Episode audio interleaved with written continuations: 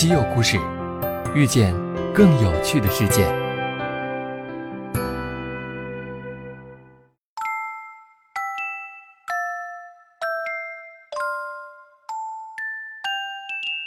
西门子调频一八四七的听众朋友们，大家好，我是和大家一起长知识的主播小白。恭喜大家，终于迎来了星期五，明后天就是周末了。主播提前祝大家圣诞节快乐，新年快乐！放假之前，本周的大事你都了解了吗？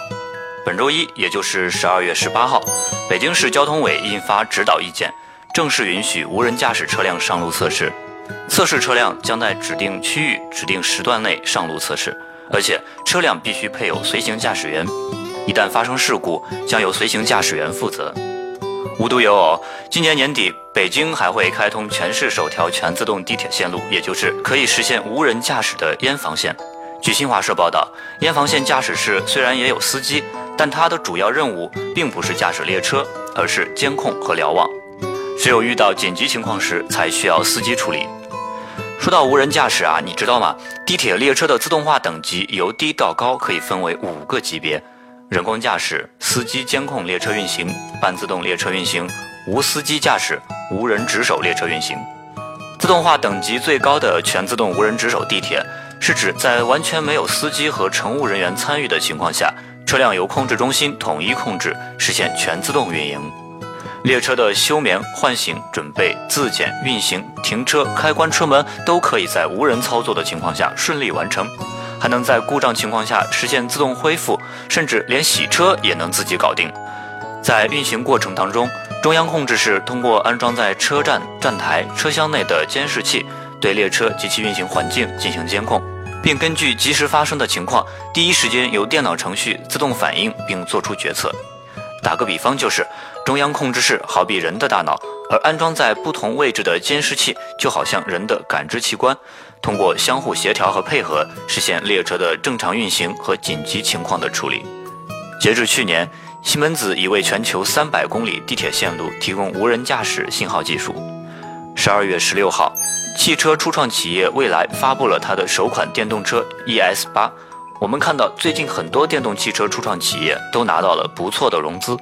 蔚来完成了由腾讯领投、百度参与的十亿美元融资，威马汽车完成了百度领投的十亿美元融资。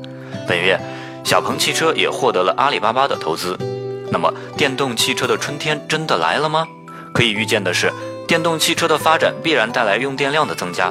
目前，电动汽车仍然比较少见，即便是在积极推动能源转型的德国，交通行业年耗电量也仅为十二太瓦时，仅占德国总发电量的百分之二。然而，专家预计到本世纪中叶，当德国的私家车、货运车、铁路列车和飞机都低碳化后，德国交通行业的用电需求将达到每年九百太瓦时左右。实际上，在德国，电动交通工具和基础设施早就得到了应用。从二零一七年开始，德国联邦政府计划投资三亿欧元发展充电基础设施。三亿欧元是什么概念呢？主播算了一下。这笔钱足够建造大约一万个常规充电站和五千个快速充电点。除了政府的投入，私营领域也积极地投入到充电基础设施领域。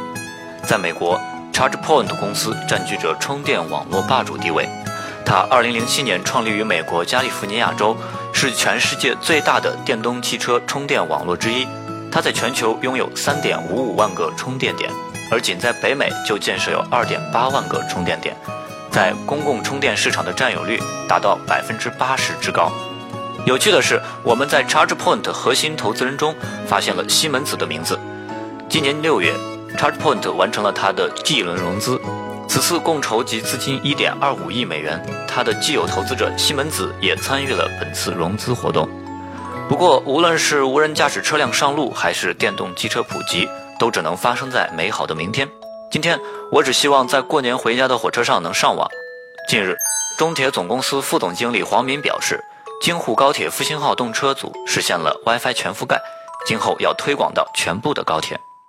说到高铁上网这件事，给大家讲一个故事。位于奥地利维也纳的西门子研究院的专家们研发出了一种具有频率选择性的创新车窗涂层，可以改善高铁列车内移动数据信号的接收质量。新的车窗涂层能将网络信号增强五十倍，这项创新备受旅客们的欢迎，铁路运营商也可以因为维护成本降低而受益。这个全新的解决方案的工作原理是这样的：先在车窗玻璃上涂一层由金属或金属氧化物构成的具有导电性的透明涂层，再利用激光将玻璃上的金属涂层按照一个特殊结构中的线条来蒸发掉。这样一来，特定频率范围内的无线视频信号就可以畅通无阻地穿过玻璃，而其他频率的无线信号则会减弱。在这种列车上，移动终端的信号接收能力将大幅提升，而隔热和遮阳效果几乎不会受到影响。西门子已经在改造过的奥地利高速列车上进行了测试，结果表明，良好的 4G 信号持续的时间延长了百分之三十三。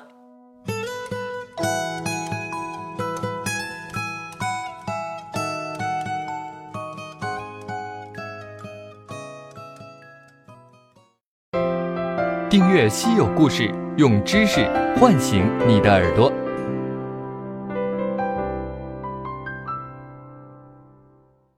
西门子调频一八四七，西门子博大精深，同心致远。